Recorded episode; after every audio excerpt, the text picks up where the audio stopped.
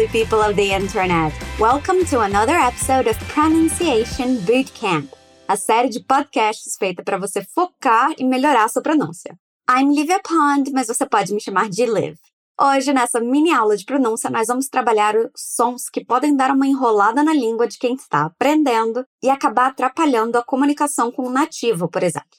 Como essa é uma aula de pronúncia para funcionar de verdade, eu vou precisar que você participe. Não pode só ficar pensando nas palavras ou falando baixinho. É importante você se escutar falando para notar os padrões e os sons que precisam ser melhorados e os que você já tira de letra. Então, quando eu pedir para você repetir, você solta a voz quando escutar esse som. Nós vamos trabalhar palavras que têm E, A ou I no meio e como pronunciar essas diferenças. Se você está nos escutando por uma plataforma de streaming tipo Spotify, Apple Podcasts ou Deezer, corre no nosso portal fluencytv.com para ver o material complementar. Esse material vai ter as palavras que nós trabalharmos aqui para você vê-las escritas. Primeiro, vamos ver sobre o que eu estou falando. Algumas palavras em inglês são bem parecidas e elas vão diferir na escrita. Umas têm EA no meio e outras têm I. Por exemplo, a palavra leave, que significa sair, é escrita L-E-A-V-E.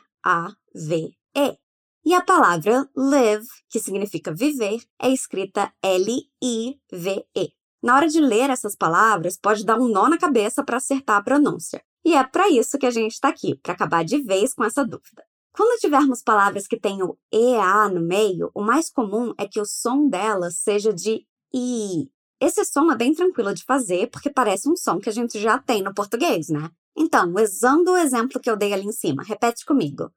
Leave. Notou o som ali no meio? Para saber se está falando certo, é só prestar atenção no movimento da sua boca. Na hora de falar, a sua boca tem que se mover como se você fosse dar um sorriso. É um som mais aberto e longo. Repeat after me. Repete comigo. Leave. Leave. Conseguiu pegar? E a palavra live, que significa viver, tem o som mais fechado, olha só. Live. O som também é mais curto, não tão alongado. Repeat. Live live. Leave, sair. Leave. Live, viver. Live. Good job. Vamos ver outros exemplos. A palavra reach significa alcançar. Ela é escrita com E, A e por isso tem o som alongado, aquele que faz um sorrisinho aparecer nos seus lábios. Repeat after me. Reach. Rich significa rico ou rica. É um som curtinho e a boca quase faz um biquinho. Repeat. Rich. Reach, alcançar. Reach.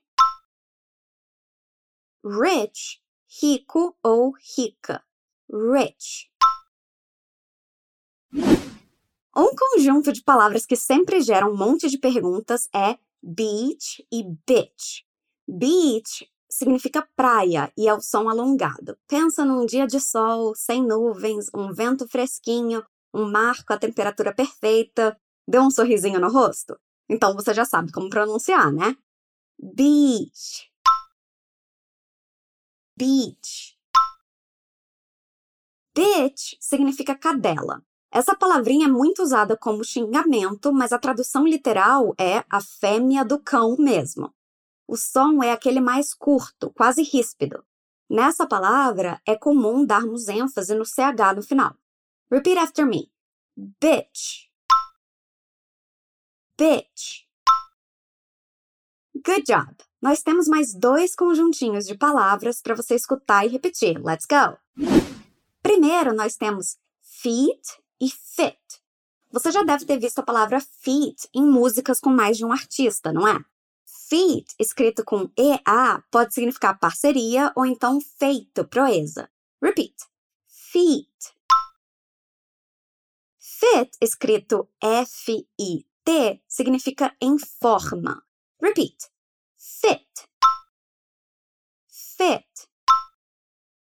Feet, proeza ou parceria. Feet. fit em forma. E por último, nós temos as palavras steal e still. Steal com EA é o verbo roubar. Tem a pronúncia mais alongada, olha só. Steal. Repeat. Steal. Steal. Still, escrito S-T-I-L-L, significa ainda. Repeat. Still. Still. Steal, roubar. Steal. Steal. Ainda, still. Agora vamos repetir as palavras separadas. Primeiro, só aquelas com EA, o som alongado, formando o sorrisinho. Are you ready? Você está pronto, pronta? Let's go. Leave. Reach. Beach. Feet. Steal. E agora, aquelas escritas com I, que tem a pronúncia mais curta. Live. Rich. Bitch fit. Still. Awesome job! Você pode ouvir esse episódio quantas vezes quiser para praticar ainda mais essas palavras e acostumar o seu ouvido ao som de cada uma delas. Lembra que o contato diário com o inglês é muito importante para melhorar sua escuta, compreensão e fala.